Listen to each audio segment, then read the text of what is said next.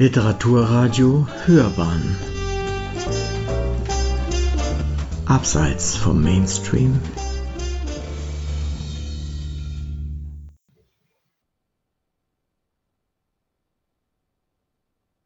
Lieber Herr Dr. Braun, verehrter lieber Herr Gumbrecht, liebe Gäste, im Namen von Frau Bürgermeisterin Agnes Christner, die kurzfristig leider verhindert ist, darf ich Sie alle auch von unserem Oberbürgermeister Herrn Merkel grüßen.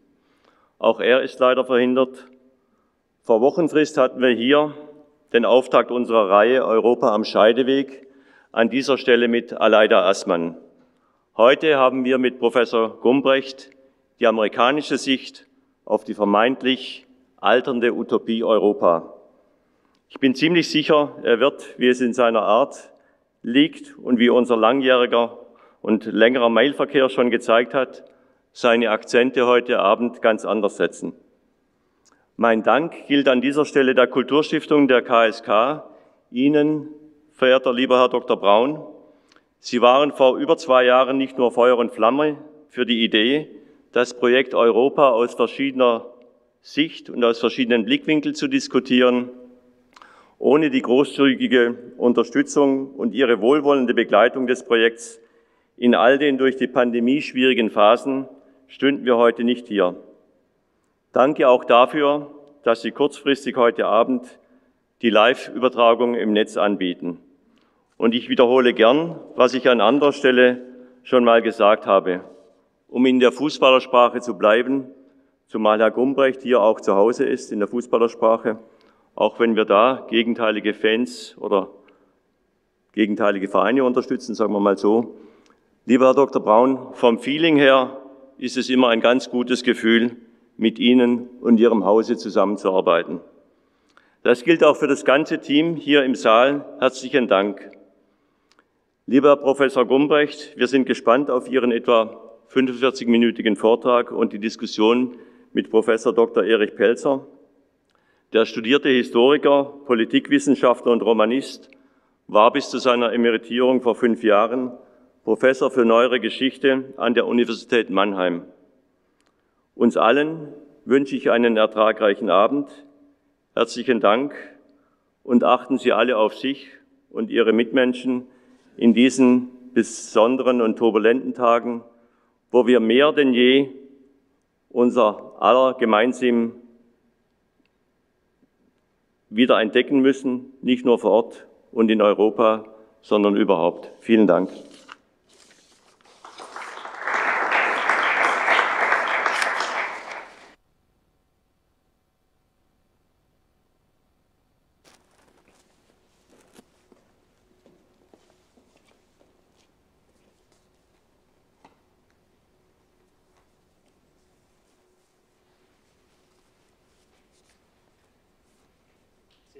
Damen und Herren, schönen guten Abend.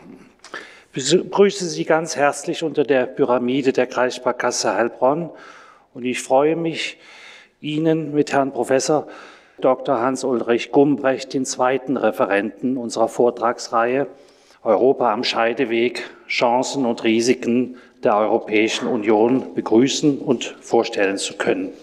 Mit Hans-Ulrich Gumbrecht haben wir einen exzellenten Gastredner eingeladen, äh, der uns aus seiner amerikanischen Sicht über Europa Rede und Antwort stehen wird. Lieber Herr Gumbrecht, ich werde Sie jetzt kurz vorstellen und Sie einführen. Will man den Werdegang von Hans-Ulrich Gumbrecht skizzieren, dann ist der Superlativ der Bewertungsmaßstab der 1948 in Würzburg als Sohn eines Ärzte-Ehepaares geborene, fällt bereits in der Schule durch überdurchschnittliche Leistungen auf und verbrachte sogar ein gymnasiales Jahr in Paris auf dem Lycée Henri IV, genau vis-à-vis -vis des Pantheons der Grabstätte der großen französischen Geister. Es folgte das Studium der Romanistik, Germanistik, Philosophie und Soziologie in München und Regensburg. In Konstanz promovierte er 1971 bei dem Romanisten Hans Robert Jaus. Die Habilitation erfolgte drei Jahre später ebenfalls in Konstanz. Die Habilschrift Funktionen parlamentarischer Rhetorik in der Französischen Revolution hat er quasi nachgereicht. Sie erschien 1978. Da hatte er bereits Konstanz wieder verlassen und 1975 eine Professur an der Universität Bochum angenommen, wohlgemerkt im Alter von 26 Jahren. Da, zu diesem Zeitpunkt machen unsere heutigen Studenten gerade mal die Masterarbeit. 1983 wechselte Gumrecht an die Universität Gesamthochschule Siegen, wo er das erste geisteswissenschaftliche Graduiertenkolleg der Deutschen Forschungsgemeinschaft begründete. Im Jahr des Mauerfalls 1989 nimmt äh, Gumbrecht einen Ruf an, auf einen Lehrstuhl für Komparatistik an der Stanford University in Kalifornien an. 2018 wird er hier emeritiert. Hier in Palo Alto, unweit des Silicon Valley, scheint Gumbrecht angekommen zu sein. Dort weilt der digitale Weltgeist, ein ideales intellektuelles Biotop für einen Gelehrten, um sein Verständnis von Wissenschaft und Austausch über enge Fachgrenzen hinweg leben und praktizieren zu können. Mehr als 60 Jahre zuvor hatte ein französischer Literaturwissenschaftler namens Albert Gerard, äh, nachdem ein Lehrstuhl benannt ist in Stanford, ebenfalls diesen Weg beschritten. Nach ihm, Albert Gerard, ist der Lehrstuhl benannt, den Gumbrecht nun über 30 Jahre äh, inne gehabt hat. Doch im Gegensatz zu Gerard spannt Gumbrecht sein akademisches Netzwerk und sein thematisches Interesse globaler. Neben zahlreichen Gastprofessoren und Ehrendoktorwürden hat er 2013 als Laudator bei der Verleihung des Ludwig-Börne-Preises für den Preisträger Peter Sloterdijk ist er in Erscheinung getreten. Und 2018 anlässlich der Verleihung des Friedenspreises des deutschen Buchhandels an das Ehepaar Aleida und Jan Assmann. Beide Preise wurden in der Frankfurter Paulskirche verliehen. Wenden wir uns nur dem Werk von Hans-Ulrich Gumbrecht zu. Zunächst gilt es festzuhalten, über seinen glänzend geschriebenen Büchern liegt nicht der Mehltau der universitären, universitären Beamtenwissenschaft. Die literarische Produktion des Vielschreibers, Frühaufstehers und Sportenthusiasten ist beeindruckend. Allein die Online-Datenbank des Südwestdeutschen Bibliotheksverbundes Verbundes listet 371 Einzeleinträge auf. Ich werde mich auf die wesentlichen Werke äh, beschränken. Stark verkürzt könnte man Krumbreis Övre, äh, also die Summe seiner Schriften, in drei Themenkörbe äh, einordnen. Da ist zunächst natürlich der Bereich seiner literaturwissenschaftlichen Forschungen, seine zweibändige Geschichte der spanischen Literatur 1990 erschienen, äh, ein Kompendium, ein Nachschlagewerk, ein Standardwerk, nicht nur für die Romanistik. 2002 dann vom Leben und Sterben der großen Romanisten. Darin porträtiert Gumbrecht fünf herausragende Vertreter der deutschsprachigen Romanistik, unter anderem Ernst Robert Curtius, Erich Auerbach und Werner Kraus. Stilistisch höchst elegant vor dem Hintergrund der entscheidenden Frage, wie sie die existenziellen Krise ihrer Zeit des 19. Jahrhunderts gemeistert haben. 2020 dann Prosa der Welt, Dennis Diderot und die Peripherie der Aufklärung.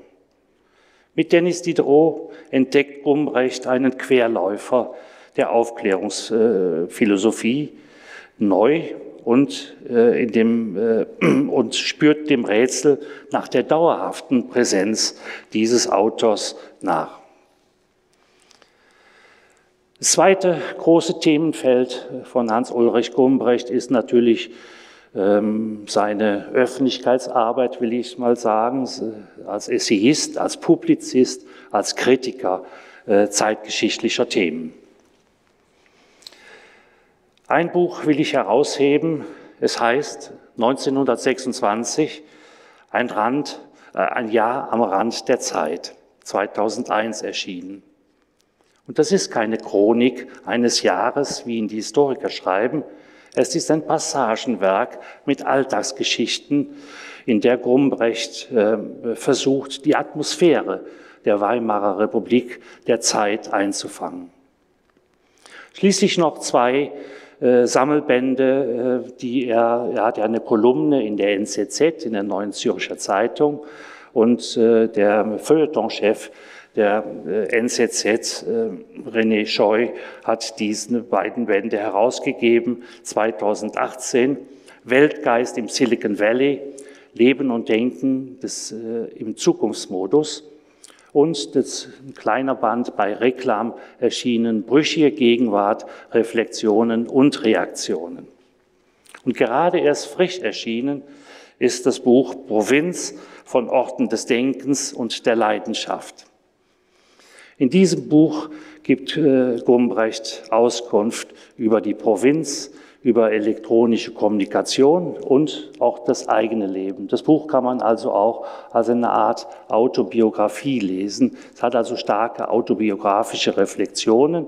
Es ist aber auch eine Skizze, eine Mentalitätsgeschichte der frühen Bundesrepublik. Sozusagen läuft auf mehreren Spuren äh, äh, parallel dritte große Korpus ist seine Beitrage, äh, Beiträge zum Sport. Ich muss Ihnen sagen, Herr Grumbrecht, ich kenne keinen unter meinen Kollegen, der so eine Faszination für, diese, für die Sportarten insgesamt äh, ähm, äh, ausgeübt hat.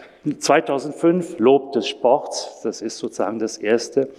Und 2020 Crowds, das Stadium als Ritual äh, von Intensität. Das ist ein Fußballbuch über seinen Lieblingsverein, Borussia Dortmund.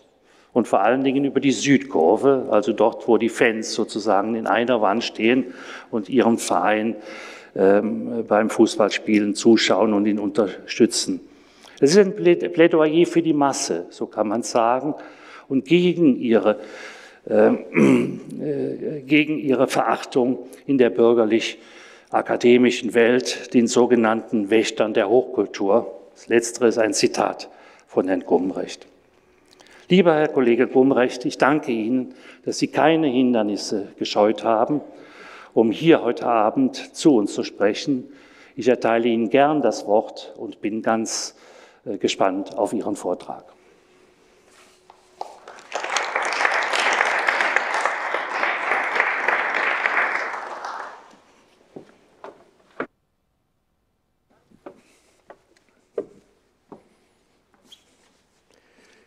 Ja, meine Damen und Herren, ich sage gleich meinen Dank dafür, dass Sie heute erschienen sind. Aber lieber Herr Pelzer, nach äh, so einer Einführung ist es ziemlich schwierig zu reden. Das kann man eigentlich äh, nur enttäuschen. Aber ich bin Ihnen für vieles dankbar, was Sie gesagt haben. Vor allem dafür, dass Sie äh, die Ästhetik des Sports, so würde ich das bezeichnen, als einen Bereich dessen herausgehoben haben, äh, was mich wirklich fasziniert. Nun möchte ich zuerst ähm, Herrn Anton Knittel und dem Literaturhaus Heilbronn und der Kreissparkasse Heilbronn für die Einladung danken, in dieser Vortragsreihe Europa am Scheideweg zu sprechen. Und ich möchte Ihnen, meine Damen und Herren, ganz herzlich danken, dass Sie heute Abend gekommen sind. Es könnte ja tatsächlich, in Deutschland zumindest, äh, der letzte Abend sein, an dem eine solche Veranstaltung möglich ist. Äh, ob Ihnen der Vortrag gefallen wird oder nicht, werden wir sehen. Aber Sie dürften mir glauben, dass nachdem es schon ziemlich schwer war, unter gegenwärtigen Bedingungen aus Kalifornien hierher zu kommen, ich heute Abend auch für Sie und wegen Ihnen mein Bestes geben werde. Nicht nur deshalb, weil meine erste Freundin, die erste Freundin meines Lebens, die Heilbronnerin geworden ist, heute im Publikum sitzt. Vielen Dank dafür auch. Möglicherweise, meine Damen und Herren, hätte ich diese Herausforderung, zu diesem Thema zu sprechen, gar nicht annehmen sollen. Denn 1948, ungefähr zu derselben Zeit wie meine langjährige Kollegin und sehr bewunderte Freundin Aleida Aßmann, 1948 in Deutschland geboren, hatte ich ja Gelegenheit und die Möglichkeit, die Entwicklung der Europäischen Union sozusagen live mitzuverfolgen. Und ich muss sagen, dass mich die Europäische Union nie begeistert hat, ganz von Anfang an. Es gab einen Mangel an Euphorie, einen Mangel an Charisma. Für mich war es sicher auch dazu geführt hat, das war nicht der einzige Grund, dass ich mich 1989 entschlossen habe, mit meiner Familie äh, in die Vereinigten Staaten nach Kalifornien auszuwandern, mit dem Entschluss, dort zu leben. Ich habe, sobald das möglich war, das war dann im Jahr 2000, die amerikanische Staatsangehörigkeit angenommen und nur die amerikanische Staatsangehörigkeit angenommen. Ich bin kein deutscher Bürger mehr und auch nicht der Bürger eines anderen EU-Staats, wobei man korrekterweise sagen muss, dass seit dem Zweiten Weltkrieg, genauer seit Pearl Harbor, gesetzlich gesehen die amerikanische und die deutsche Staatsangehörigkeit inkompatibel sind. Man kann gesetzlich gesehen nicht deutscher Staatsbürger bleiben, wenn man Amerikaner wird. Aber heute, wenn man einen Antrag auf Sondergenehmigung äh, stellt, das weiß ich von meinen jüngeren Kindern, wird man durchgewunken. Ich könnte Deutscher sein, aber ich werde erklären, später zu erklären versuchen, warum ich das nicht sein werde. Also, ich habe keinen Anlass zur Klage über Deutschland und Europa, aber ich habe eine gewisse Dysphorie, die auch mit diesem Mangel an Charisma für mich des Projekts Europa zu tun hat. Nachdem ich diese Reflexion vollzogen hatte, kam mir der Gedanke, dass ich vielleicht gerade diesen Mangel an Charisma, diesen Mangel an Euphorie zum Thema des heutigen Abends machen könnte. Wie kommt es, dass vielleicht ich nicht der Einzige in meiner Generation bin, der an dieses Projekt Europa nie mit Begeisterung geglaubt hat? Das ist ja zunächst überhaupt keine amerikanische Perspektive auf das Thema. Oder vielleicht doch in der Hinsicht, dass man vielleicht die Distanz, die amerikanische Distanz braucht, die ich seit 32 Jahren habe, um sich zuzugeben, dass dieses Projekt mich eigentlich nie euphorisiert hat, dass dieses Projekt mich nie fasziniert hat. Nicht? Also insofern auf der einen Seite eine durchaus deutsche, eine durchaus europäische Perspektive auf die Europäische Union, aber auf der anderen Seite vielleicht eine gewisse amerikanische Freiheit, sich zu sagen, da hat doch etwas gefehlt, was man, glaube ich, in Deutschland sich nur schwer zugibt. Insofern nehme ich an, dass vor allem die Tonlage, die Stimmung meines Vortrags eine ganz andere sein wird als die des Vortrags von Aleida Assmann und es ist ja vielleicht ganz gut für die Diskussion. Ich will gar nicht sagen, dass das, was ich entfalten werde, im Hinblick auf Europa negativ sein wird, aber es wird vielleicht, vielleicht ist das das adäquate Wort, einen melancholischen Ton haben.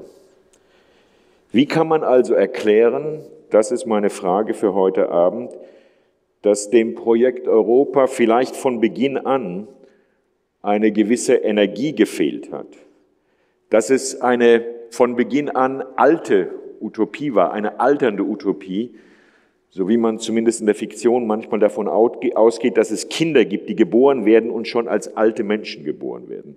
Das ist eine eigenartige Metapher, aber so habe ich Europa empfunden, so habe ich Europa erlebt. Also ich habe immer gedacht, dass es schon abgelegt war als Utopie, als es als Utopie formuliert wurde.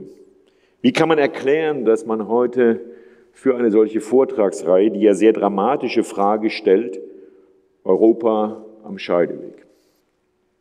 Ich möchte versuchen, meine Damen und Herren, gemeinsam mit Ihnen, vielleicht inspiriert durch Ihre Aufmerksamkeit, eine Antwort auf diese Frage in vier Teilen zu entfalten.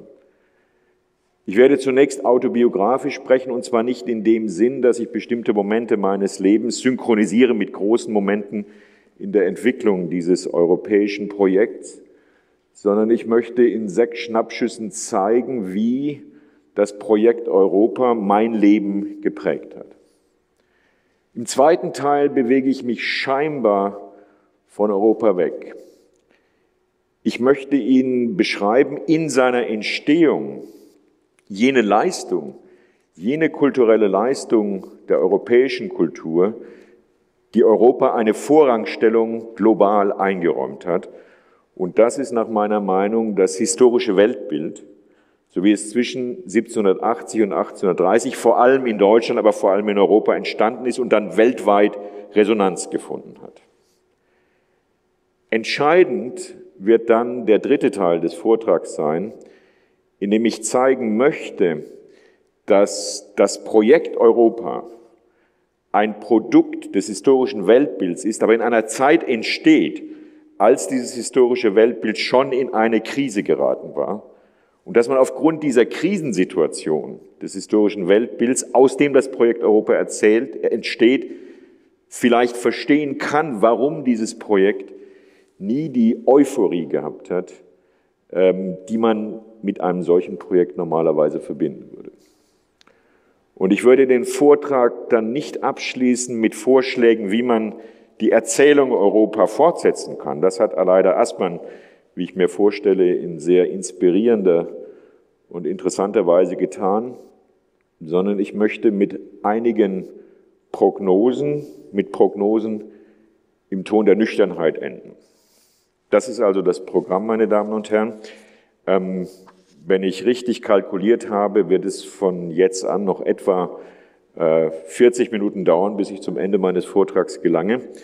Äh, ich sage normalerweise, obwohl ich Sie nicht genau sehe, das hängt, wenn man nur von Notizen redet oder frei redet, sehr stark von den Reaktionen im Publikum ab.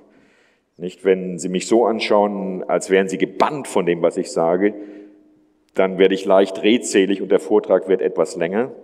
Wenn Sie mich hingegen so anblicken, wie das oft in deutschen Universitäten der Fall ist, sehr kritisch mit Doppel-T und ungeduldig überspringe ich was und der Vortrag wird kürzer. Ganz egal, ob der Vortrag 40 Minuten, 45 Minuten oder 35 Minuten dauert, meine Damen und Herren, die Verantwortung liegt vollkommen bei Ihnen. An dieser Stelle, ja, sollten Sie lachen. Gut, gut, gut, vielen Dank. Ähm, also, zunächst, ähm, autobiografische Schnappschüsse.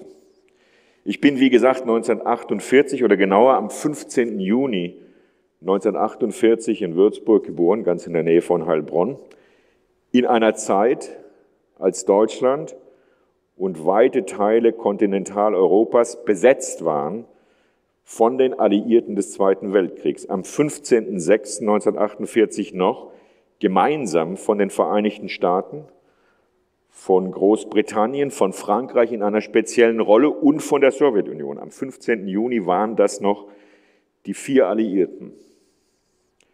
Fünf Tage nach meiner Geburt, und natürlich hatte das nichts mit meiner Geburt zu tun, hatten die westlichen Alliierten, also die Vereinigten Staaten, Großbritannien und Frankreich, ohne Absprache mit der Sowjetunion eine neue Währung eingeführt.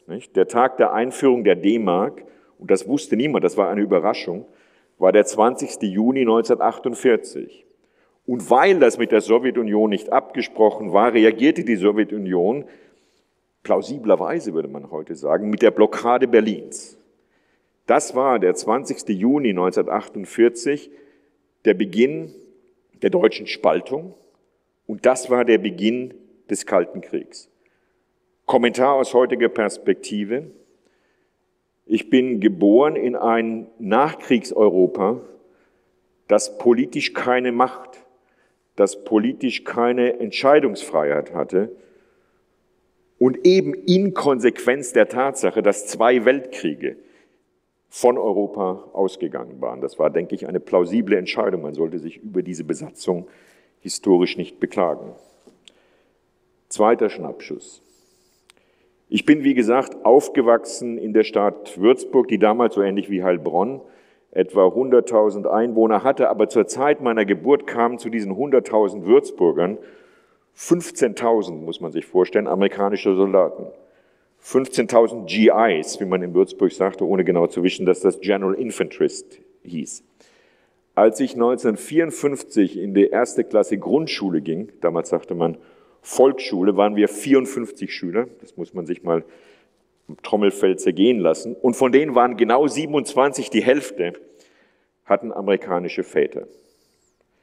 Zum Beispiel mein Banknachbar Hansi Grimm. Man kann ja kaum einen deutscheren Namen haben als Hansi Grimm.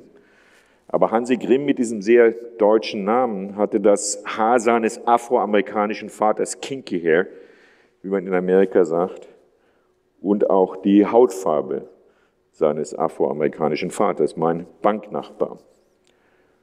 Und diese Besatzer waren freundliche Besatzer.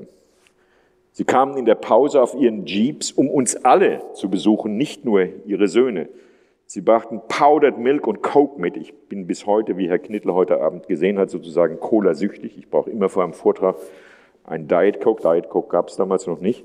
Sie brachten auch Basketballs mit. Wir wussten gar nicht, was man mit einem Basketball machen kann. Aber es war eine freundliche Besatzung. Und das meine ich aus heutiger Perspektive kommentiert. Man hat vielleicht in Europa und vor allem in Deutschland zu schnell vergessen, dass Deutschland ohne diese westliche Besatzung, ohne die Besatzung durch die Vereinigten Staaten, durch Großbritannien und durch Frankreich nicht auf den Weg gekommen wäre, eine der am besten funktionierenden Demokratien auf diesem Planeten zu werden. Das sollte man nicht vergessen. Dritter Schnappschuss. Von Europa als Projekt habe ich zum ersten Mal in meinem ersten Gymnasialjahr, wohl im Herbst 1958, gehört von meinem 1924 geborenen Lateinlehrer, der Kurt Fiener hieß und, wie man damals sagte, ein Sudetendeutscher war, also er hat nicht im Würzburger Akzent gesprochen. Äh, so begeistert von der amerikanischen Besatzung fragten wir ihn, warum wir in der ersten Klasse denn als erste Fremdsprache Latein lernten und nicht Englisch. Und seine Antwort war Buben, wie man damals gesagt hat. Wir müssen Latein lernen, weil das die Sprache der Römischen Republik war. Römische Republik hat er gesagt. Und die Römische Republik soll ein Vorbild für das sein, was aus Deutschland und Europa politisch werden soll. Das war also sehr früh. Kurt Fiener war ein CSU-Mitglied, glaube ich, oder bin ich mir sicher, und durchaus ein Demokrat. Also das war dieses Projekt von Europa. Da habe ich zum ersten Mal 1958 von diesem Projekt gehört. Man hat noch nicht von der EU geredet oder so. Das war ein positives Projekt. Aber schon damals, wenn ich mich recht erinnere, hatte dieses Projekt keine Faszination, kein Charisma für mich. Das mag für andere aus meiner Generation anders gewesen sein. Vielleicht können wir darüber diskutieren. Vierter Schnappschuss. Wie Herr Pelzer schon erwähnt hat, habe ich große Teile meines letzten Gymnasialjahrs 1966, 1967 am Lycée Henri IV in Paris tatsächlich auf der anderen Seite des Panthéon äh, erlebt, ohne zu wissen, dass Henri IV ein so berühmtes Gymnasium war. Das war mir gar nicht klar. Das war ein damals ganz informeller Austausch. Aber woran ich mich erinnere, war, dass die ersten Wochen und Monate im Henri IV schwer waren. Es gab damals zwar schon offiziell das Programm der deutsch-französischen Freundschaft, aber ein junger Deutscher war in einer Schulklasse in Paris damals nicht unbedingt willkommen. Mich hat die französische Sprache und die französische Kultur enorm fasziniert, aber nicht im Sinn einer europäischen Einheit, sondern geradezu als Gegenprogramm zu Deutschland. Das war die andere Sprache, die romanische Sprache. Das war eine andere Kultur, das war eine andere intellektuelle Kultur, mal ganz abgesehen von bestimmten Gegensätzen zwischen Würzburg und Paris. Das war das erste Erleben der europäischen kulturellen Diversität und nicht der europäischen kulturellen Einheit. Fünfter Schnappschuss, Zwei Jahre später, 1969, 70, habe ich äh, mein drittes Universitätsjahr an der Universität Salamanca in Spanien verbracht. Sie wissen, wie Oxford oder Cambridge die emblematische Universität in Spanien wie heute. Ich hatte als Mitglied der Stiftung Maximilianeum die Möglichkeit, an vier verschiedene Orte zu gehen. Es hätte Paris sein können, da war ich schon gewesen. Es hätte Pisa in Italien sein können oder es hätte Oxford sein können, aber ich bin nach Salamanca gegangen. Warum bin ich im Jahr nach 1968 im Studentenrevolutionsjahr nach Salamanca gegangen? Weil ich als Mitglied des SDS, des Sozialistischen Deutschen Studentenbunds, glaubte, ich müsse die Spanier unterstützen in ihrem Kampf gegen die Militärdiktatur von Francisco Franco, die ja in Spanien bis, 1905, bis Ende 1975 weiterging. Und die Erfahrung in Spanien war eine durchaus ambivalente Erfahrung. Ich habe erlebt, wie die spanische Gesellschaft in jener Zeit, das erwähnt man heute in Spanien nicht gerne, sich durchaus arrangiert hatte mit dieser Diktatur, die man in Spanien Dicta Blanda nannte, ein Wortspiel, also weiche Diktatur sozusagen. Das ging irgendwie. Und zugleich habe ich mich in die spanische, genauer gesagt in die kastilische Kultur verliebt. Auch in eine junge Spanierin, die dann meine erste Frau wurde, aber auch in die Kultur. Und das war ein eigenartiger Widerspruch. So war ich nicht nach Spanien gegangen, dass ich mich in kastilische Kultur verlieben würde. Das war nicht vorausgesehen. Ich wollte doch gegen Franco kämpfen. Und da gab es dann eine Erinnerung daran, dass Europa nicht nur diese kulturelle Diversität war, denn die spanische, die kastilische Kultur war noch mal ganz anders von der französischen Kultur, sondern dass eben auch Europa der Ort war, wo nicht nur die faschistische Ideologie entstanden war, die damals in Spanien noch weiter gepflegt wurde. Also eine problematische Ambivalenz. Sechster Schnappschuss. Die Deutsche Universität hat mich dann, wie Herr Pelzer erwähnt hat, extrem großzügig und extrem gut behandelt. Und das muss ich auch für andere europäische Universitäten sagen. Ich hätte in Frankreich weiter unterrichten können und so weiter und so weiter. Ich hatte keine Klagen über Deutschland, keine Klagen über Europa. Und doch habe ich, wie gesagt, 1989 beschlossen, in die Vereinigten Staaten auszuwandern und Bürger der Vereinigten Staaten zu werden. Warum? Das sind keine Gründe, die ich als allgemein verpflichtende Gründe erwähnen möchte. Der erste Grund ist ein ganz persönlicher. Für mich ist bis heute der chronologische Abstand zwischen dem Ende des Zweiten Weltkriegs, 8. Mai 1945, und meiner eigenen Geburt, kaum drei Jahre, ein so kurzer Abstand, dass diese Nähe zu einem Trauma für mich geworden ist. Ich fühle mich bis heute durch diese Nähe sozusagen kontaminiert von der deutschen Geschichte. Das ist nicht ein Vorwurf an irgendjemand, aber das ist auch in der Distanz, in der amerikanischen Distanz nicht verschwunden, aber vielleicht für mich lebbarer geworden. Zweitens, trotz der Begeisterung für die europäische kulturelle Diversität, ich unterrichte oder habe bis zum Ende meiner Universitätslaufbahn hauptsächlich europäische Literaturen unterrichtet, trotz dieser Begeisterung, trotz dieser Begeisterung für die Diversität der europäischen Kultur, habe ich nie eine Begeisterung, eine Euphorie für dieses Projekt Europa entwickelt. Es gab sozusagen das Projekt Europa nicht. Und drittens muss man sagen, das erwähnt man in Europa nur sehr selten, äh, obwohl es sozusagen objektiv ist. Es gibt in Europa und zumal in Deutschland, meine ich, und ich bin ja als Emeritus einer privaten Universität nicht mehr Mitglied von Stanford, es gibt keine Universität, die mit Stanford, Harvard, Yale, Princeton vergleichbar wäre. Insofern war die Herausforderung für mich, mit 40 Jahren nach Stanford zu gehen, eine Herausforderung, die mir Europa nicht hätte bieten können. Was wäre das Resümee dieser Schnappschüsse aus meinem Leben in Beziehung auf die europäische Kultur? Eigentlich eine Ambivalenz. Und ich glaube, ich bin in einem ambivalenten Verhältnis zu Europa. Auf der einen Seite war intellektuell für mich diese kulturelle Diversität Europas, nicht Europa als Singular, sondern Europa als Pluralität von Kulturen, als Pluralität von Sprachen, auch ganz kleine Sprachen wie das Estnische zum Beispiel, faszinierend. Aber auf der anderen Seite habe ich nie an die Projekte der europäischen Institutionen geglaubt. Das ist die Ambivalenz, die ich mit Europa habe und das ist der Grund, warum ich in die Vereinigten Staaten ausgewandert bin. So viel zum ersten Teil, damit Sie wissen, aus welcher Perspektive ich rede.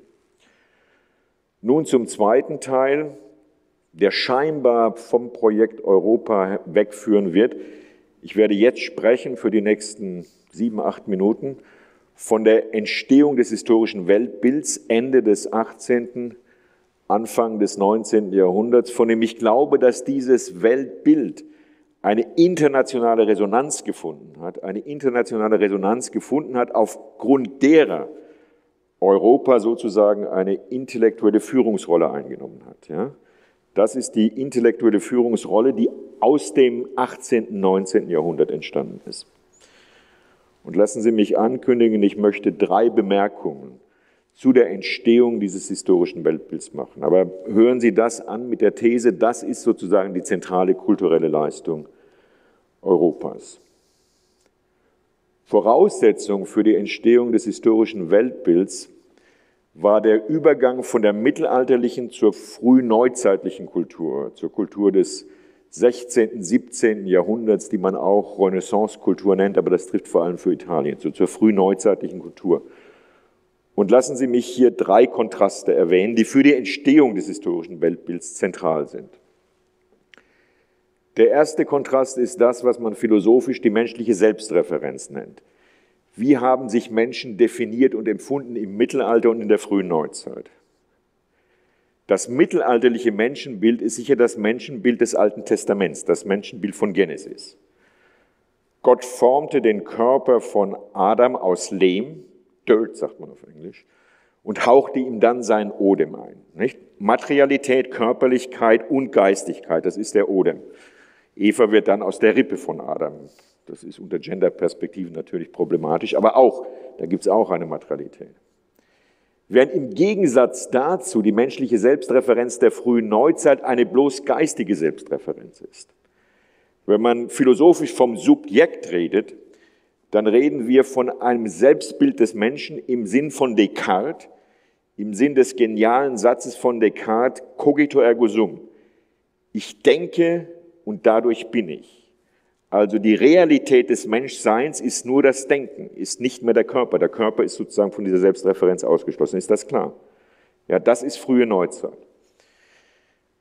Das führt zweitens dazu, dass es auch zwischen dem Verhältnis zwischen dem Menschen und der materiellen Welt einen Unterschied zwischen Mittelalter und der frühen Neuzeit gibt. Im Mittelalter verstehen sich die Menschen mit ihrem Körper als Bewohner der von Gott geschaffenen materiellen Welt. Es gibt keinen Gegensatz zwischen dieser materiellen Welt und der menschlichen Selbstreferenz. In der frühen Neuzeit hingegen gibt es diesen Gegensatz, weil im Selbstbild der Menschen der Körper nicht mehr vorkommt, der Körper ausgeschlossen ist. Und das bedeutet, dass seit der frühen Neuzeit sich Menschen verstehen als Beobachter der Welt von außerhalb der Welt. Nicht? Wir reden in der Philosophie vom Subjekt-Objekt-Verhältnis. Und wenn wir von der Welt reden, dann reden wir eigentlich gar nicht von dem Rahmen, den wir bewohnen, sondern von etwas, was wir beschreiben. Nicht? Also das Subjekt-Objekt-Verhältnis gab es im Mittelalter nicht. Das ist ein Produkt der frühen Neuzeit.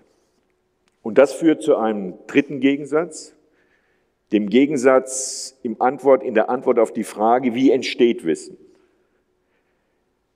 Mittelalterliches Wissen entstand ausschließlich aus göttlicher Offenbarung. Die Aufgabe der Menschen der Klöster war es, dieses Wissen zu bewahren, aber sie gingen nicht davon aus, dass Menschen neues Wissen produzieren können. Im Subjekt-Objekt-Verhältnis hingegen wird es zur Aufgabe der Menschen, eine große Revision dieses Wissens anzustreben. Akzeptierbares Wissen ist nur das Wissen, was mit Rationalität, mit Subjektivität übereinstimmen kann. Und so kommt schon in der frühen Neuzeit jene große, jenes große Projekt der Revision des Wissens auf seine Bahn, was wir dann im 18. Jahrhundert Aufklärung nennen. Das ist also der Beginn der Aufklärung bereits in der frühen Neuzeit aufgrund des Subjekt-Objekt-Verhältnisses. Das hätte man sich im Mittelalter nicht vorstellen können. Und nun, und das ist die zweite Bemerkung, kommt als entscheidende Diskontinuität hinzu, dass im späten 18. Jahrhundert dieses Projekt der Aufklärung verbunden wird mit dem historischen Weltbild. Wie kommt es zum historischen Weltbild? Man kann im dritten Viertel des 18. Jahrhunderts beobachten, dass in einer kleinen Gruppe der Bevölkerung unter den Intellektuellen, und das Wort für die Intellektuellen im 18. Jahrhundert war in der Gemeinsprache jenes Jahrhunderts les Philosophes. Das waren nicht die Philosophen, als beamtete Denker, sondern das waren die Intellektuellen. Und die Intellektuellen werden im dritten Viertel des 18. Jahrhunderts zu Beobachtern zweiter Ordnung. Sie werden zu Menschen, die nicht umhin können, sich im Akt der Weltbeobachtung selbst zu beobachten, sich im Akt der Weltbeobachtung sich selbst zu beobachten. Das bedeutet Beobachter zweiter Ordnung. Und dieser Habitus des sich Beobachtens im Akt der Weltbeobachtung hat zwei Konsequenzen. Die eine Konsequenz, nicht zwei Konsequenzen, hat viele Konsequenzen, zwei, die ich erwähnen möchte. Die eine Beobachtung ist, dass ein Beobachter zweiter Ordnung entdeckt, gegen Descartes sozusagen entdeckt, dass der Körper, die Wahrnehmung doch eine Rolle spielt in der Welterfahrung. Wichtiger aber ist, dass ein Beobachter zweiter Ordnung entdeckt, dass das Wissen, was er oder sie über die Welt produziert, von seiner Perspektive abhängig ist. Und weil man sehr schnell entdeckt, dass es eine potenzielle Unendlichkeit von Perspektiven gibt, entdeckt man auch, dass es zu jedem Referenzgegenstand der Welt zu jedem Phänomen der Welt potenziell eine Unendlichkeit von Erfahrungsmöglichkeiten gibt. Das kann man den Perspektivismus nennen. Und dieser Perspektivismus, auch das könnte man dokumentieren, hat die Intellektuellen im späten 18. Jahrhundert ungeheuer beunruhigt. Heinrich von Kleist zum Beispiel, an dem Herrn Knittel und mir gemeinsam sehr viel liegt, ist in seinen Briefen an seine Verlobte Wilhelmine, da gibt es die sogenannte Kleist-Krise. Er sagt, wenn ich Kleist ernst nehme, und das würde Perspektivismus bedeuten, dann kann ich nicht leben. Es muss möglich sein, zu jedem Gegenstand nur eine verbindliche Beschreibung zu haben. Es kommt tatsächlich im frühen 19. Jahrhundert, ohne dass ein Programm war, zu einer Lösung dieses Problems des Perspektivismus. Und die war gar nicht als Lösung geplant. Aber das wird die Grundlage des historischen Weltbilds sein.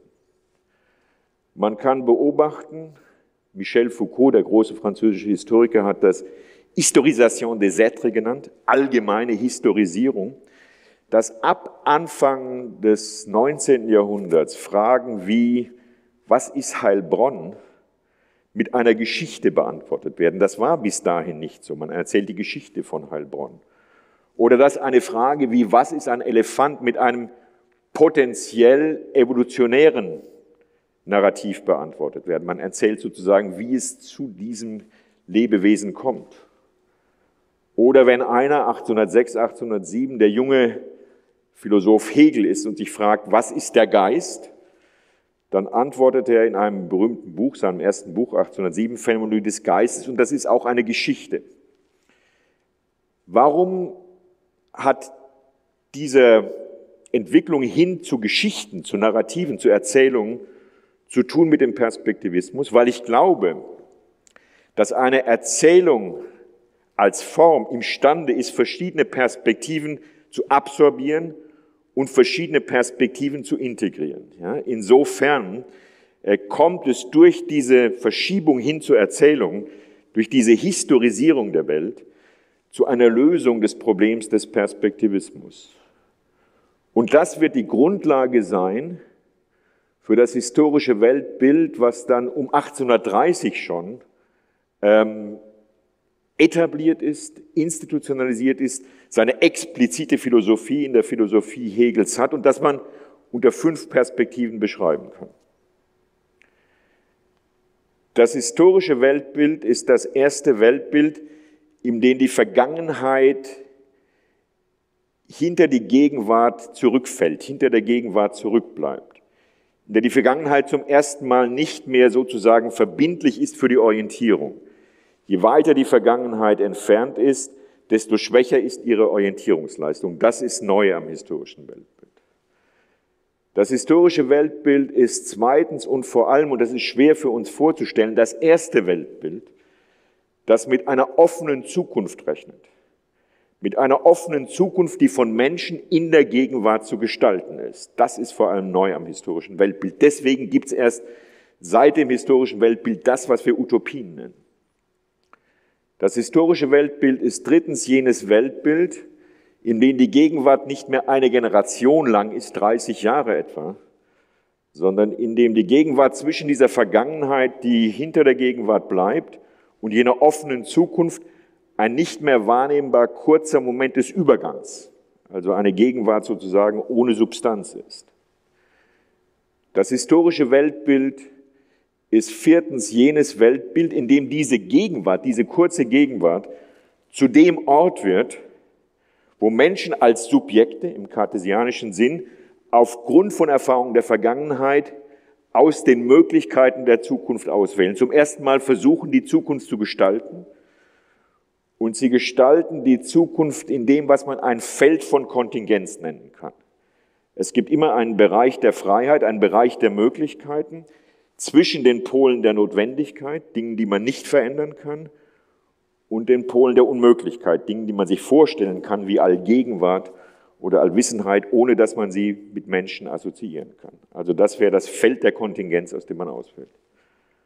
Und schließlich und fünftens ist das historische Weltbild jenes Weltbild, in dem man davon ausgeht, dass Zeit ein notwendiges Agent der Veränderung ist.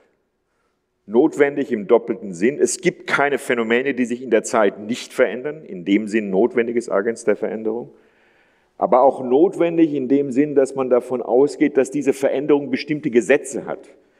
Nicht, das ist Hegels Philosophie. Gesetze, die man identifizieren kann und die man dann im Sinn von Prognosen in die Zukunft projizieren kann.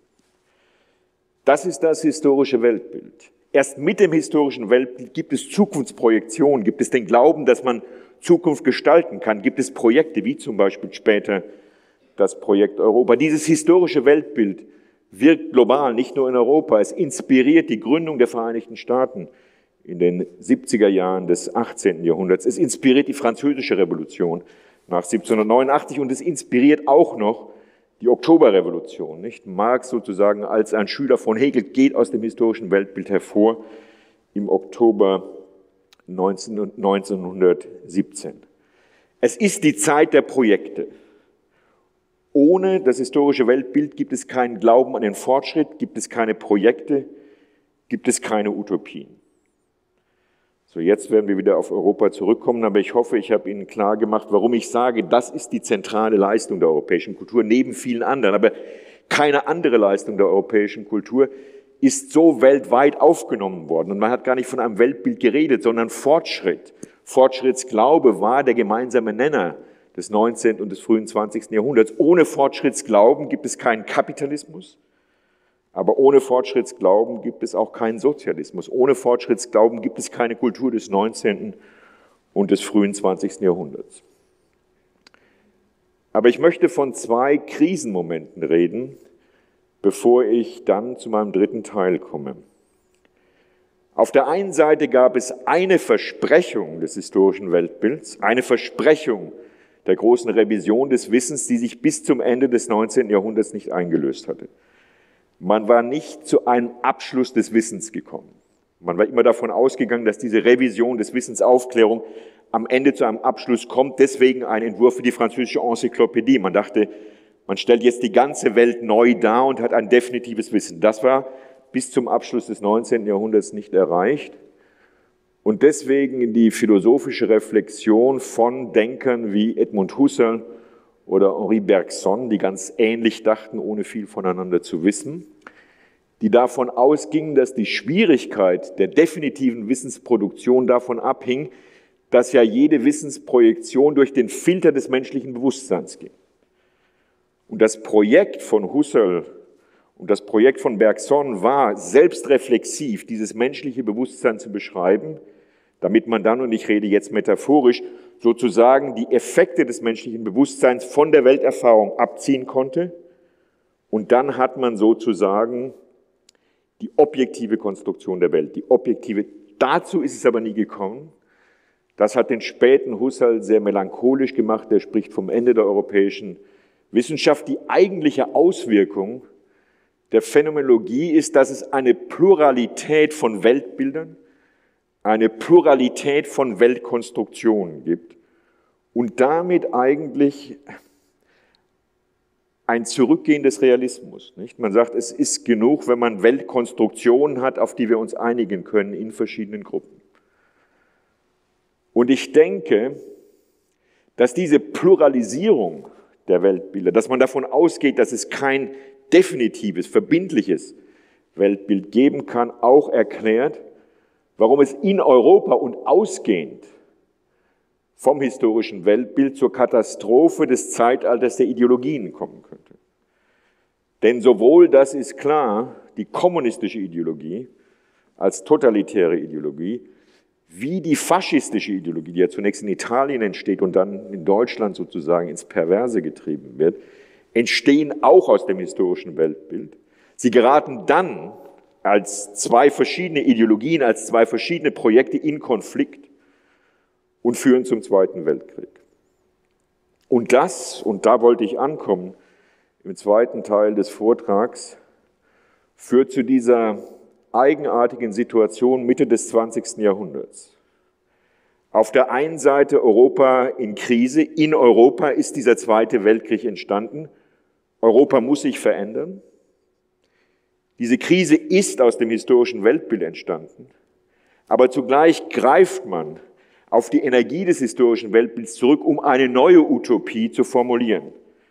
Die Utopie Europas. Ist das verständlich? Also das möchte ich bewusst nicht als Widerspruch, aber als eine Spannung formulieren. Nicht? Auf der einen Seite Krise des historischen Weltbilds. Das historische Weltbild hat zu diesen Ideologien geführt. Die Ideologien sind Produkte des historischen Weltbilds. Aber auf der anderen Seite Rekurs auf das historische Weltbild. Und damit, meine Damen und Herren, komme ich zum dritten Teil des Vortrags. Die Emergenz des Projekts Europa in der Krisensituation des historischen Weltbilds. Das ist eigentlich meine These.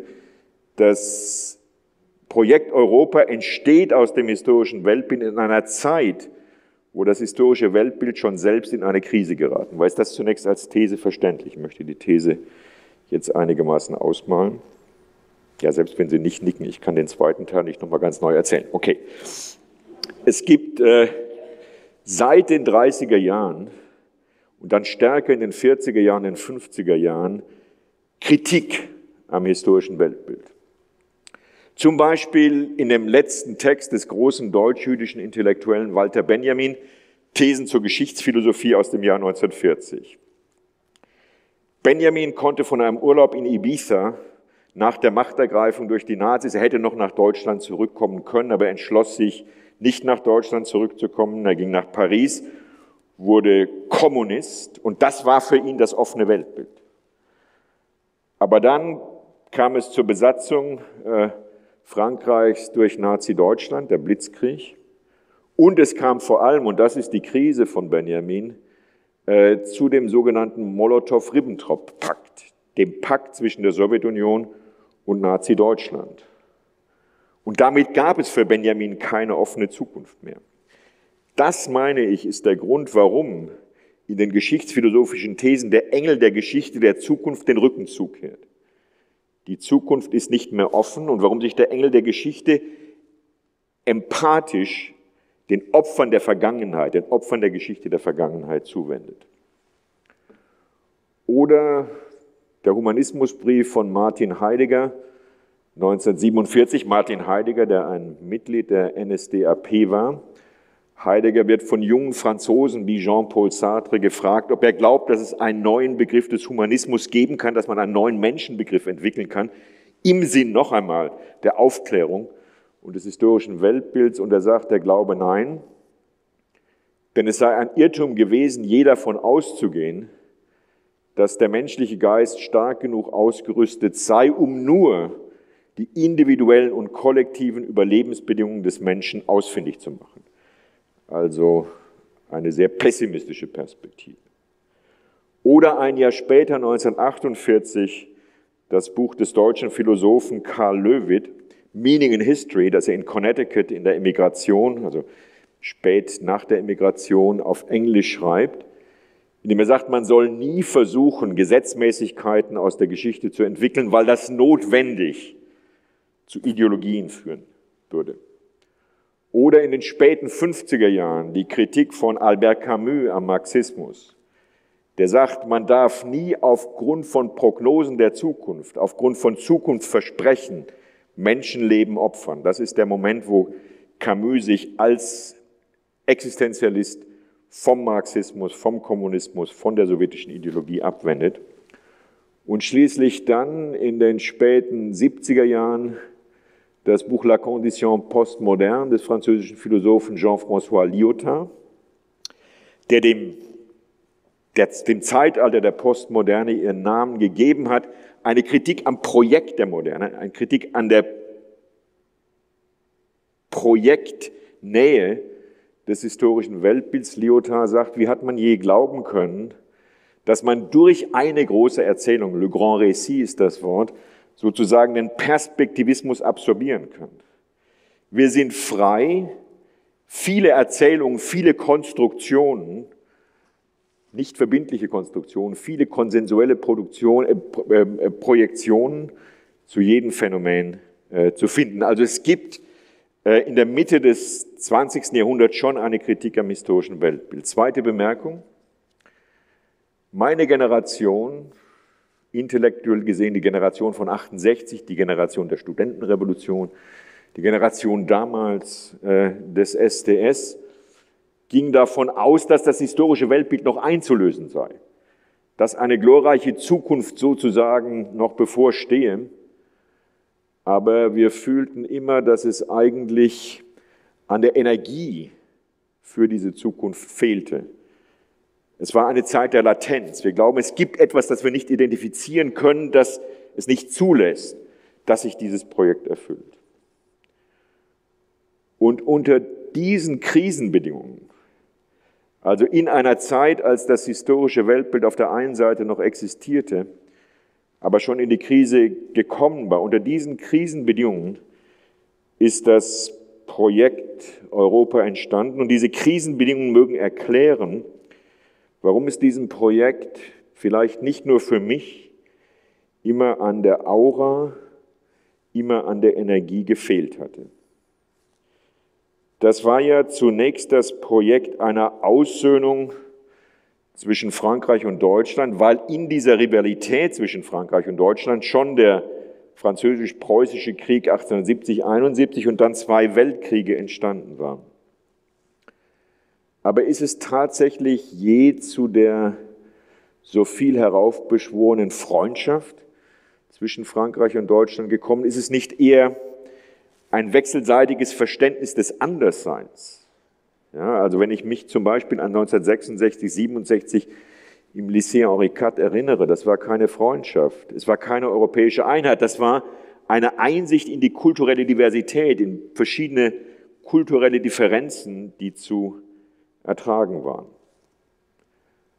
Aus dieser wechselseitigen Toleranz entstand dann Europa als eine Wirtschaftsunion. Nicht lange Zeit, einige von Ihnen aus meiner Generation werden sich daran erinnern, man redet nicht von der EU, sondern von der EWG, der Europäischen Wirtschaftsgemeinschaft.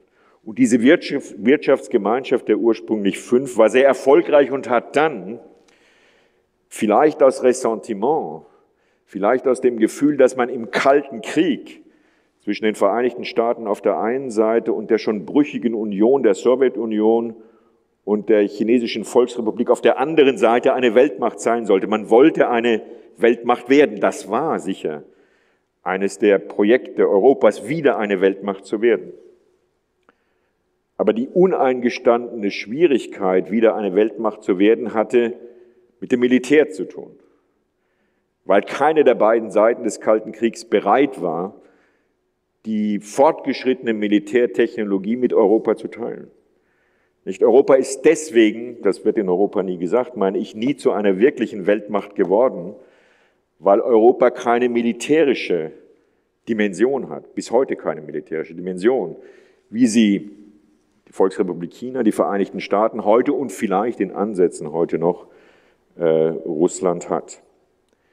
Da also aus militärtechnologischen Gründen Europa, das ist eine These, nicht zur Weltmacht werden konnte, hat sich dann Europa selbst zur moralischen Weltmacht ernannt. Nicht? Also Europa wurde sozusagen, und das ist ja heute noch ein Selbstverständnis von Europa, äh, zu der Instanz, die die beiden äh, existierenden Weltmächte kritisiert. Eine weitere Phase, die größte Ausdehnung Europas dann nach der Implosion der staatssozialistischen Länder, der, der Nationen, die äh, auf der sowjetischen Seite standen. Aber das war ja auch kein Fortschritt wirklich, keine Energie, keine Strahlkraft der europäischen Vision, sondern das ist sozusagen der EU zugefallen. Und schließlich der viel beschriebene Brexit, der ja vor allem in Europa und vor allem in Deutschland mit Prognosen des Untergangs des Vereinigten Königreichs verbunden war. Aber vielleicht war der Brexit auf beiden Seiten zu verschmerzen. Nicht, das Vereinigte Königreich hat ganz gut überlebt, auch außerhalb der EU. Und die EU hat auch überlebt. Und vielleicht müsste man sich sagen, dass das doch ganz ähm, normal ist in einer Föderation, dass Mitglieder das Recht haben, diese Föderation zu verlassen, wie es übrigens ja auch die drei Freistaaten rein verfassungstechnisch gesehen unter den deutschen Bundesländern könnten. Das wird natürlich nicht der Fall sein. Bevor ich nun zu diesen abschließenden Prognosen komme, meine Damen und Herren, möchte ich noch zwei Schritte weitergehen. Ich habe versucht zu zeigen, wie das historische Weltbild als zentrale Strahlkraft Europas seit Mitte des 20. Jahrhunderts in eine Krise gekommen war und dass diese Krise erklärt, warum sich dieses Projekt Europa nie mit der Energie entfaltet hat, die man erwartet hat. Aber ich glaube, dass wir heute gar nicht mehr in unserer Konstruktion von Zeitlichkeit im historischen Weltbild leben, sondern dass wir in einer anderen Zeitlichkeit leben, die man als breite Gegenwart beschreiben kann. Und zwar der Gestalt, dass für uns nicht mehr in Sonntagsreden, aber alltäglich die Zukunft nicht mehr als ein offener Bereich erscheint, den wir gestalten können, sondern unsere Zukunft ist von Gefahren besetzt, die langsam auf uns zukommen. Erderwärmung zum Beispiel, demografische Entwicklung, aber auch ein Phänomen wie künstliche Intelligenz. Es könnte ja tatsächlich sein, dass man elektronisch eine Intelligenz entwickelt, die der menschlichen Intelligenz überlegen ist. Und wir wissen nicht, wie dann die, diese Intelligenz auf die menschliche Intelligenz reagieren würde. Ich glaube an diese Gefahren, aber selbst wenn man nicht an diese Gefahren glaubt, die meisten Leute gehen davon aus, dass die Zukunft nicht gestaltbar ist, sondern dass wir uns mit diesen Gefahren, die auf uns zukommen, auseinandersetzen müssen. Zweitens glaube ich, dass wir in einer Zeit leben, wo die Vergangenheit sich nicht von uns entfernt, wo die Vergangenheit nicht zurückbleibt, sondern wo aufgrund der elektronischen Gedächtnismöglichkeiten die Vergangenheit die Gegenwart aggressiv mit ihren Materialien überschwemmt. Vergegen Sie sich einmal, es gibt keinen Tag in den 365 Tagen des Jahres, der nicht dreifach gebucht ist als ein historischer Gedenktag heute. Ja, es gibt eine enorme Vielfalt von historischen Erinnerungsleistungen. Das ist ganz positiv, aber wir haben sehr viel Vergangenheit, mehr denn je.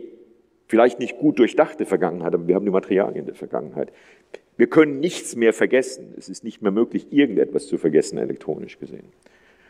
Und zwischen dieser blockierten Zukunft und dieser aggressiven Vergangenheit ist, meine ich, unsere Gegenwart heute nicht mehr diese kurze Gegenwart, diese kaum wahrnehmbar kurze Gegenwart des historischen Weltbilds, sondern eine Gegenwart, die sich immer verbreitet.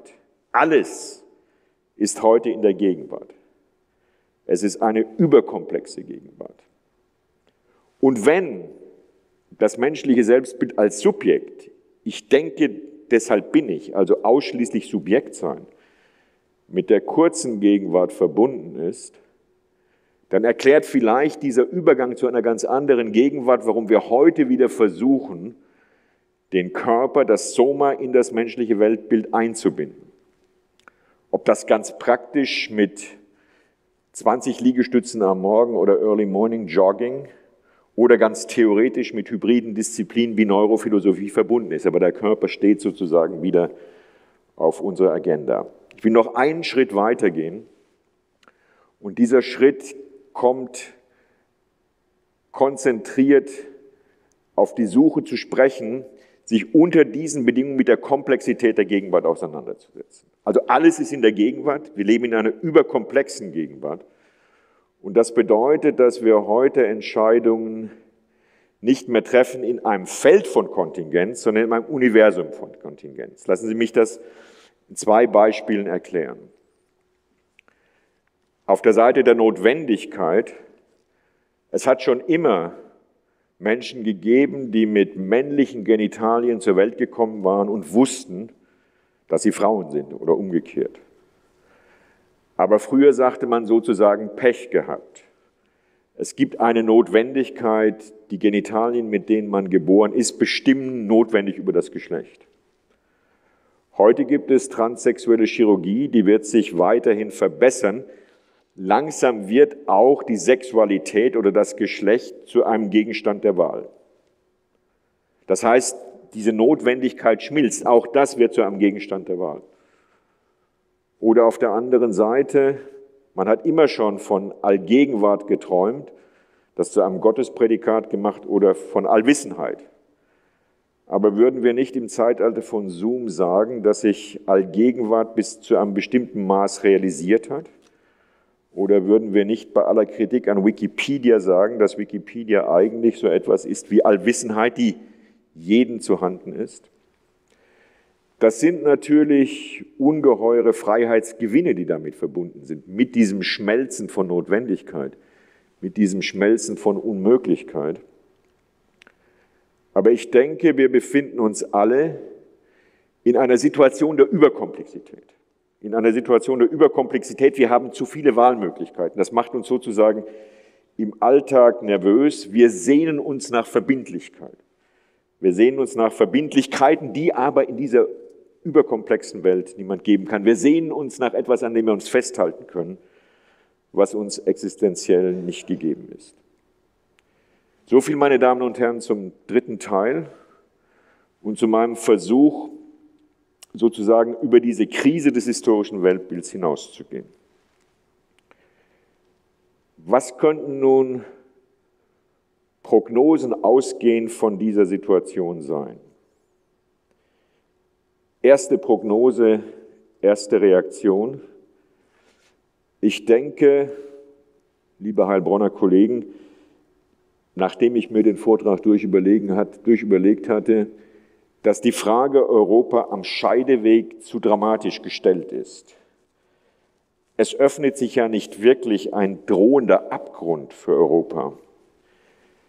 Aber vielleicht wird mit der blockierten Zukunft unserer neuen Zeitlichkeit deutlich, dass es einen Energiemangel, das ist meine These, in diesem Projekt Europa gibt, dass das Projekt zu einer Zeit geboren wurde, aus dem historischen Weltbild, als das historische Weltbild bereits seine Energie verloren hatte.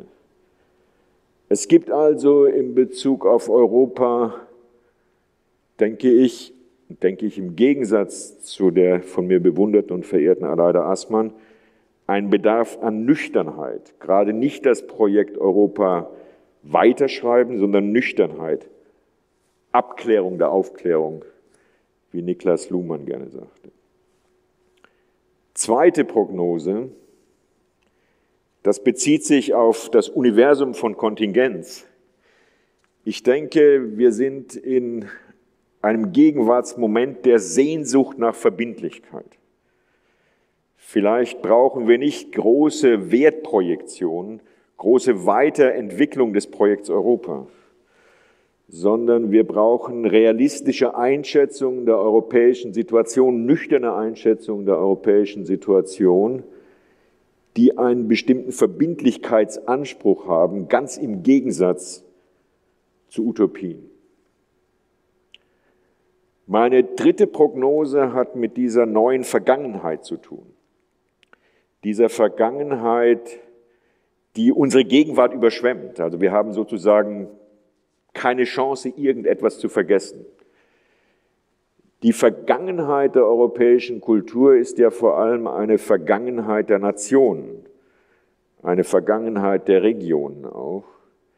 Ich vermute also, dass sich nicht der Nationalismus in Europa steigern wird, aber die Konzentration auf nationale Kulturen steigern wird. Und das sollte man nicht immer verdächtigen als ein Rückweg zum Nationalismus. Das ist nicht schon immer AfD. Ich denke, eine Konzentration auf französische Kultur, kastilische Kultur, nicht nur spanische Kultur, katalanische Kultur, skandinavische Kultur und so weiter und so weiter kann auch ein Positivum sein, weil es uns im Gegensatz zu dem Rohrkrepierer europäischer Einheitskultur wieder aufmerksam macht auf das, was eigentlich die Stärke der europäischen Kulturen ist, nämlich ihre enorme inhaltliche und sprachliche Diversität auf einem vergleichsweise engen Raum. Also meine Prognose ist, dass es zu einer Verstärkung der Nationalkulturen kommt, aber dass dies nicht unbedingt schon als ein Krisensymptom abzubewerten ist.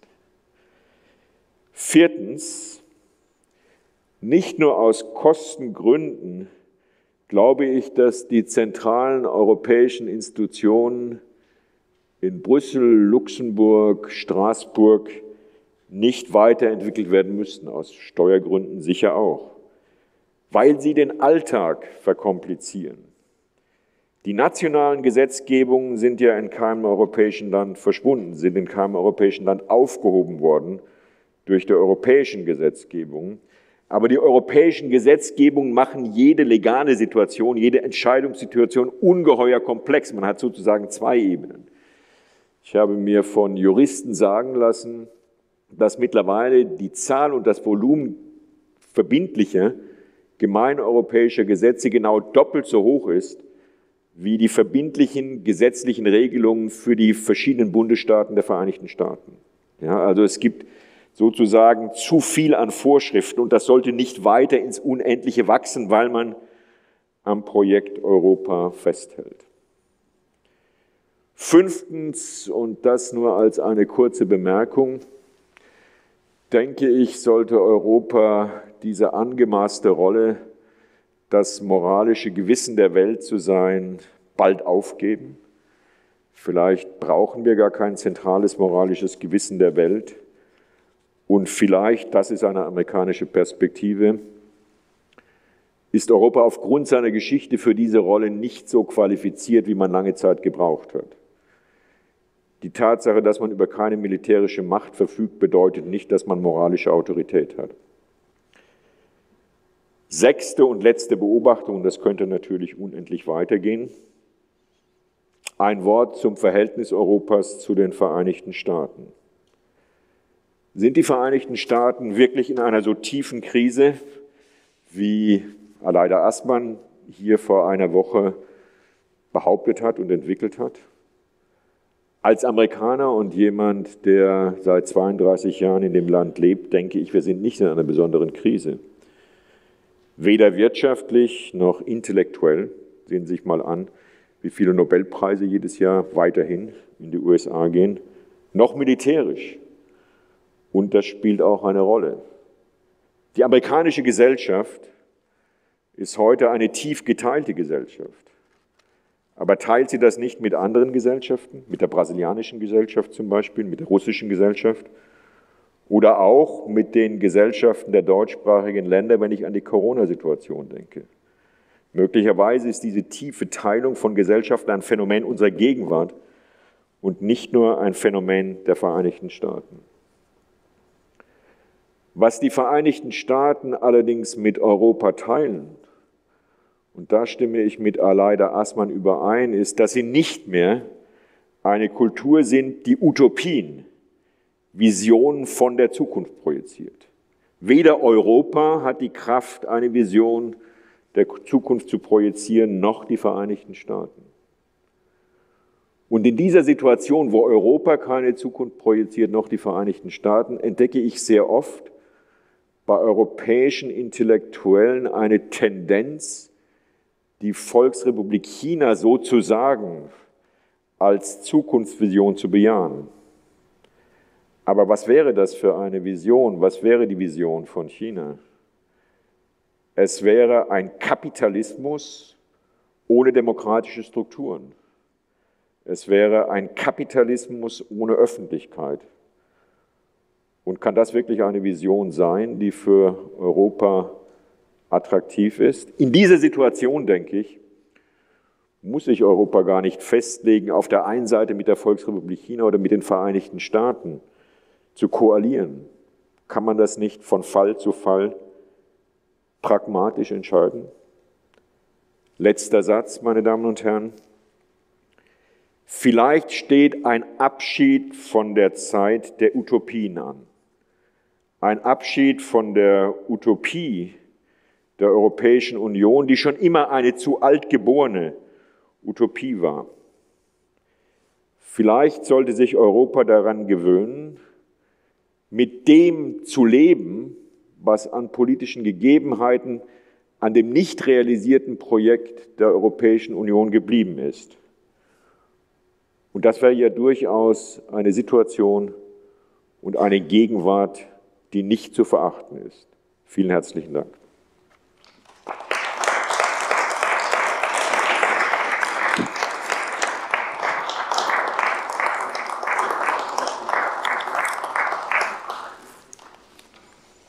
Und jetzt setzen wir uns. Ja. Wollen Sie sich drüben setzen? Wo Sie wollen. setze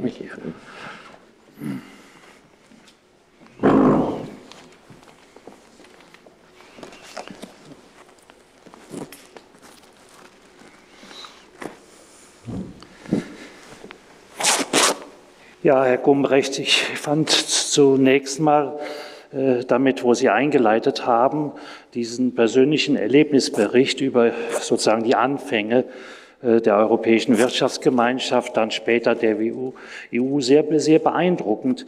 Ähm, Ich muss sagen, äh, wir sind ja etwa gleich alt und ich habe das ganz anders empfunden. Sozusagen, ich habe anfangs Euphorie empfunden und auch die Personen, die das Europa damals repräsentiert hatten, haben, hatten doch Charisma.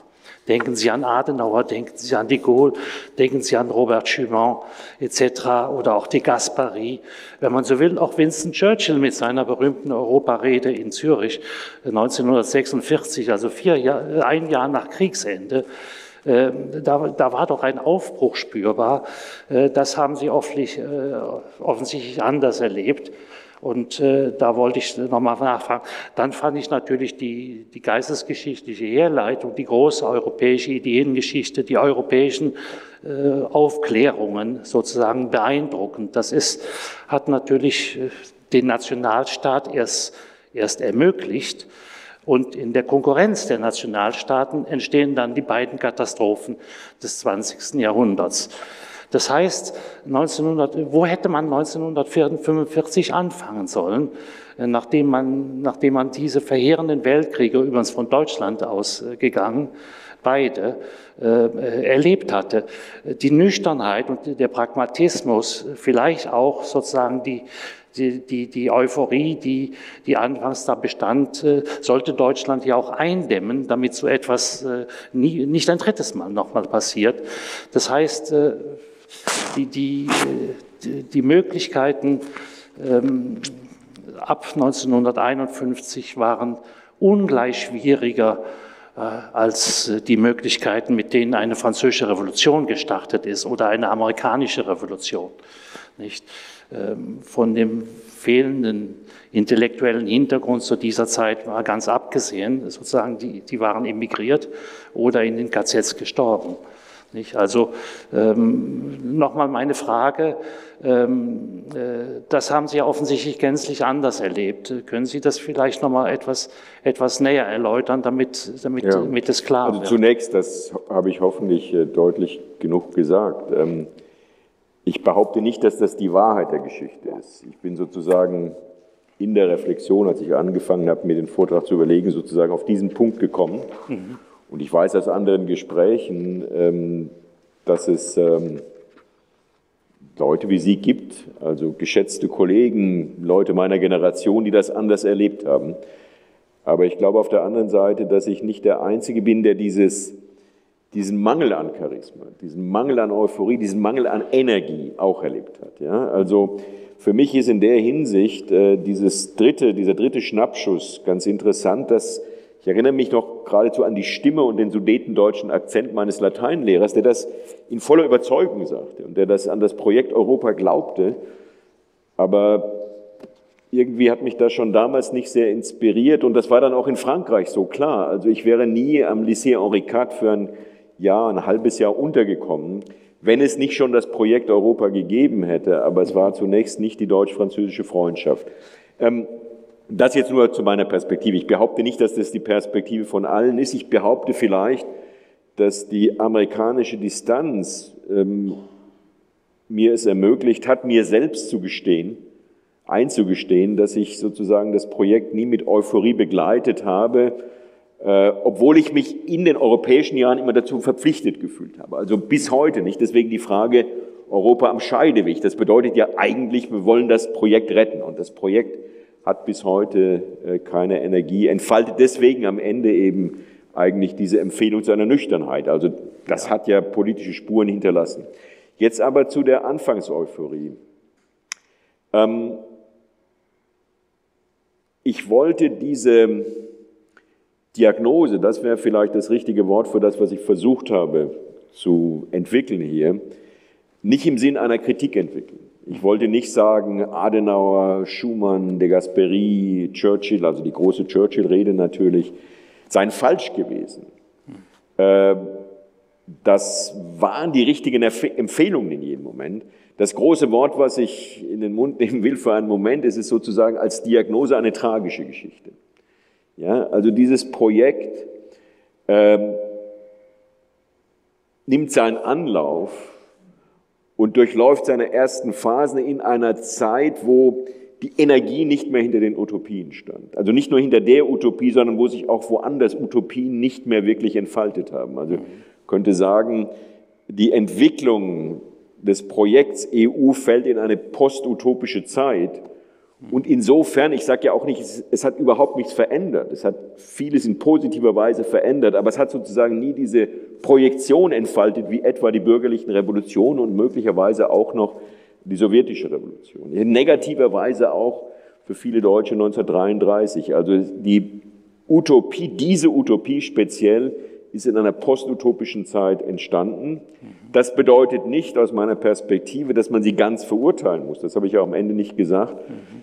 Sondern dass es vielleicht an der Zeit ist, die Ergebnisse in Nüchternheit weiterzuentwickeln. Ich habe auch nicht gesagt, man soll Brüssel und äh, Luxemburg und Straßburg einstellen, aber vielleicht nicht noch weiterentwickeln, weil man immer denkt, wenn man es weiterentwickelt, dann wird endlich sich diese Utopie erfüllen. Das wäre sozusagen die These. Ja. Aber wie, wie gesagt, es ist eine These und wir sollten uns darüber ja. streiten. Ja, ja. Äh, sehr richtig. Äh, ja, gut, denken, denken wir dieses Modell mal weiter.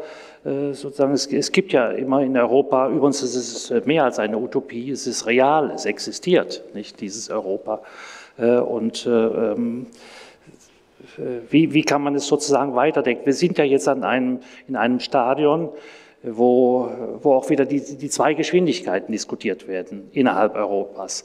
Ähm, ich denke, jede Erweiterungsdebatte hat sich erledigt, obwohl ich nach wie vor finde, finde dass die Balkanstaaten unbedingt eingebunden werden müssten mhm. in den europäischen Prozess. Äh, wie würden Sie aus amerikanischer Sicht, Sie sind ja sozusagen auf einem hohen Leuchtturm in Kalifornien, äh, sozusagen das, äh, der, der Ort, the think tank, ähm, wie sieht, wie sieht die westamerikanische Elite äh, diese, diese, diese Entwicklung und vor allen Dingen die Weiterentwicklung in Europa jetzt nach, nach dem Brexit? Äh, den Brexit halte ich übrigens für eine große Chance. Äh, Europa hat hier an Gestaltungskraft gewonnen. Äh, England hat sich immer gegen einen weiteren Ausbau Europas gewehrt.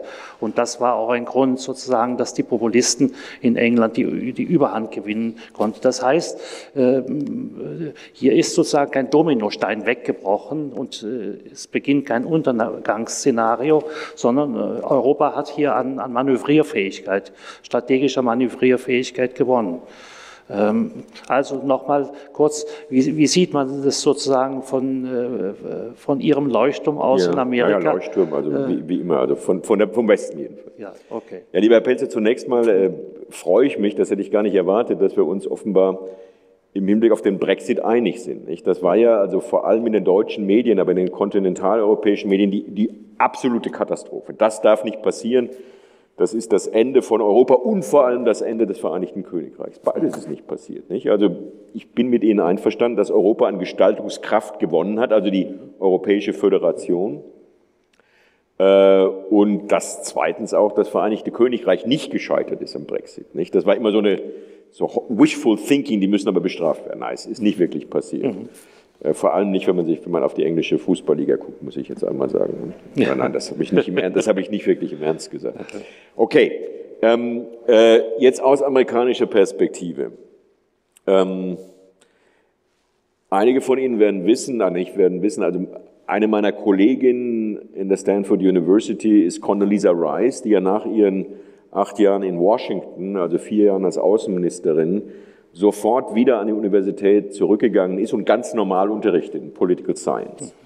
Wir sind sogar befreundet, aber das hat mit American Football zu tun. Also sie weiß, dass ich ihre Partei in meinen mittlerweile 21 Jahren als Amerikaner nie gewählt habe. Aber es ist natürlich eine hochintelligente Frau, die Außenministerin war. Ja, und ähm, also ich habe ihr genau die Frage gestellt, übrigens auch im Zusammenhang mit diesem Vortrag. Hm? Sagt, sie hat eigentlich für sie war in ihrer Zeit als Außenministerin die EU äh, kein relevanter Gesprächspartner. Ne? Also sie hat mit Frankreich, mit Deutschland, mit den europäischen Staaten Politik gemacht. Das ist ganz gut gelaufen. Und er hat gesagt, in vielen Fällen äh, hat ähm, die haben die dieser Level von europäischen Gesetzen diese Verhandlungen verkompliziert, weil sozusagen Frankreich oder Deutschland oder Schweden nicht die Freiheit haben, die sie sozusagen als autonome Nation haben würden ohne EU.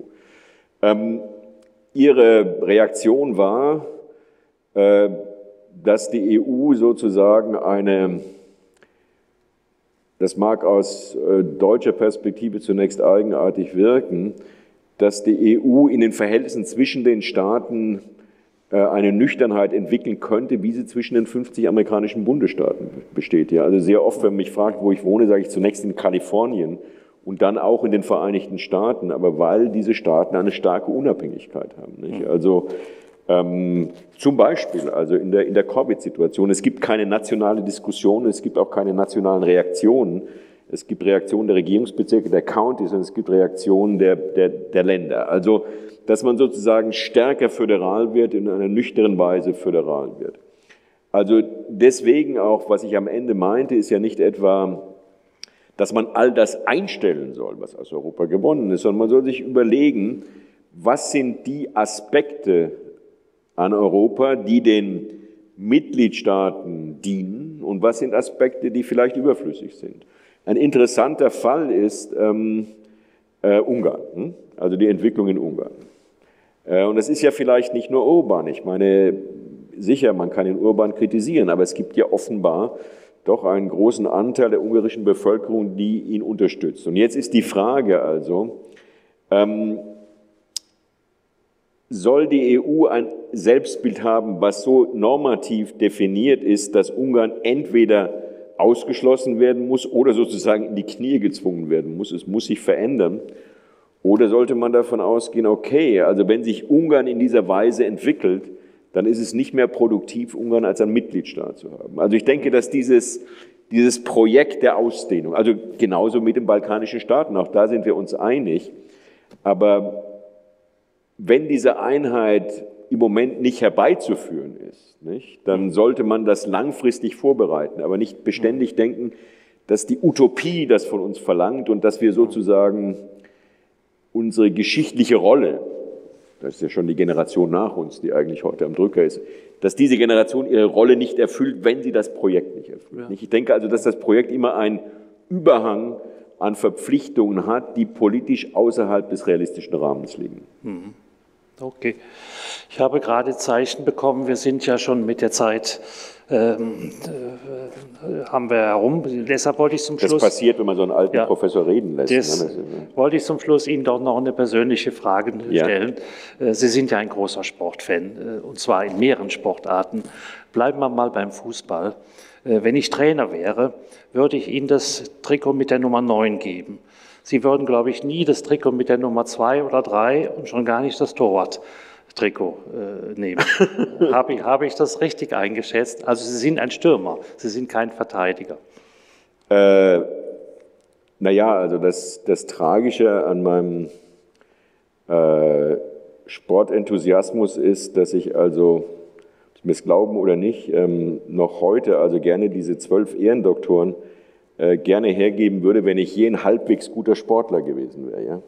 Also meine beiden Söhne waren jetzt nicht berühmte Sportler, aber die waren also in ihrer Highschool-Mannschaft im American Football beide sehr gut. Mein jüngerer Sohn war sozusagen einmal der beste Quarterback in Nordkalifornien. Und dafür würde ich alles geben. Das war ich leider nie. Insofern weiß ich nicht genau, ähm, welche Art von Sportler ich gewesen wäre, wenn ich in irgendeinem Sport je gut geworden wäre. An meine ehemalige Freundin will ich sagen, ich war einmal bayerischer Jugendvizemeister im Wasserball, aber nur deswegen, weil es nur zwei bayerische Mannschaften gab im Jugendwasserball. Also das war mein größter sportlicher Erfolg. Aber jetzt also, um Ihre Frage ernst zu nehmen, ja, ich glaube eher, dass ich ein Stürmertemperament habe und sowas war ja auch der Vortrag heute Abend. Also ich bin sozusagen von einer Perspektive ausgegangen, die meine Perspektive ist und ich habe die Perspektive entwickelt im Sinn von What if. Also was wäre denn, wenn ich nicht der Einzige bin, der das so sieht? Also was wäre denn, wenn es da einen Mangel an Euphorie und einen Mangel an Energie gegeben hat? Und ich habe das sozusagen durchgespielt. Und ähm, ich nenne das gerne, und das wäre vielleicht sozusagen eine offensive Metapher, das riskante Denken. Das riskante Denken, ich denke, es könnte die Aufgabe von Intellektuellen prinzipiell sein, gerade weil sie nicht am Drücker sind, gerade weil sie nicht Politiker sind, das durchzudenken und laut durchzudenken, was sich Politiker nicht leisten können zu denken, weil das immer schon gleich Konsequenzen hätte. Ja? Mhm. Und in dem Sinn ähm, macht es mir Spaß, auch nach der Emeritierung wachsenden Spaß, also sozusagen ja gar nicht unbedingt in politisch extremen Perspektiven zu denken, aber in Perspektiven zu denken, die im praktischen Leben mit Risiken verbunden sein können und die deswegen Perspektiven sind, die wir gerade durchspielen können. Ich, deswegen, ob Sie heute Abend nach Hause gehen und sich sagen, ja, vielleicht hat das doch weniger Energie gehabt und ja, vielleicht sollten wir doch mit mehr Nüchternheit über die EU nachdenken. Also ob ich Sie überredet habe, ist mir nicht sehr wichtig. Aber vielleicht kommen Sie auf den Gedanken, na ja, die Dinge mal aus der Perspektive zu sehen, kann ganz produktiv sein. Und insofern ja, wäre mir schon also eine Stürmernummer sympathisch, aber vielleicht auch eine Stürmernummer in der Hinsicht, dass man vielleicht gar nicht die meisten Tore schießen muss, mhm. sondern Torvorlagen geben muss. Also ich würde gerne Nummer eins in den Torvorlagen sein. Okay, also eine Art Günter Netzer. Ja, oder Marco ja. Reus, damit ja, ich Marco jetzt Reus. doch sagen kann, was denn der Club ist. Ja. Okay, also ich danke Ihnen sehr für Ihren Vortrag und für die Diskussion. Ich danke Ihnen, dass Sie den Mut gehabt haben, heute trotz aller Bedenken hinzukommen und den Vortrag zu hören. Äh, Im, so Gott will, sozusagen geht es weiter im, äh, im Januar, wie Sie wissen, und dann im Februar werden wir unsere Reihe abschließen. Vielleicht zu früh, aber trotzdem kommen Sie gut heim, bleiben Sie gesund und äh, vor allen Dingen ein schönes Weihnachtsfest wünsche ich Ihnen allen. Vielen Dank. Europäisch und Deutsch. Vielen Dank.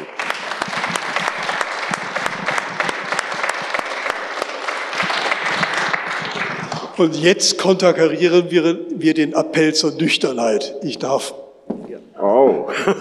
ein kleines Fläschchen Wein überreichen. Vielen herzlichen, herzlichen Dank, Dank, für die starken Anregungen. Dankeschön, Dankeschön. Das ist gute Nüchternheit. Ja. Und damit Sie nicht einsam nüchtern ja. bleiben und nicht nüchtern, gebe ich ein zweites Stück. Vielen Dank, vielen Dank. Auch Danke. Ihnen herzlichen Dank für die Danke. anregenden Diskussionen. Okay. Wie beim letzten Mal. Seltener, in alten Zeiten ein seltener Wunsch, aber jetzt ganz vorne und in der Mitte der, des Podiums bleiben Sie bitte alle gesund und eine gute Nacht.